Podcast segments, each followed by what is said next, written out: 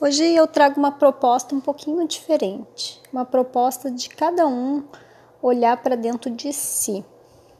E eu quero que cada um possa também refletir um pouquinho de que forma que está cuidando de si nessa quarentena. Afinal de contas, a gente teve uma mudança brusca em nossas vidas e passamos a nos cobrar muito mais com todas as coisas que estamos dando conta no dia a dia e sempre com aquele sentimento de culpa de que não está bom o suficiente.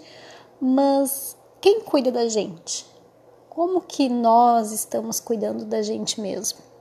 Então eu convido a todos a, a pensarem um pouquinho sobre isso. O que, que vocês estão fazendo por vocês mesmos? E, e também convido que possam a, tirar um tempinho do seu dia para cuidar um pouquinho de si, como que faz isso? Uh, escolhe alguma coisa que gosta muito, uma leitura, um filme, uma música, um simplesmente sentar e relaxar, uma caminhada e dedique a si.